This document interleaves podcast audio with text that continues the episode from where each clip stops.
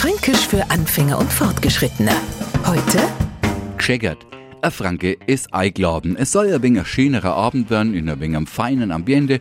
Da muss natürlich auch die Kleidung zu passen. Und jetzt stellen wir uns vor, all kommen's in einem eleganten Weiß oder in einem festlichen Schwarz daher. Bloß Anne hat es nicht richtig auf dem Schirm gehabt und denkt sie, ach was was, mit meinem gescheckerten Jackett kann ich nichts falsch machen. Klarerweise wird er zum Gespött des Abends, kehrt er zu die unsicheren Typen, dann trollt er sie und vermeidet die nächsten sechs Wochen jeglichen Kontakt. Ist er ein selbstbewusster Franke, sagt er in die Runde, jetzt lacht halt nicht dazu gescheckert und meint damit, ihr seid genauso wie mein Jackett.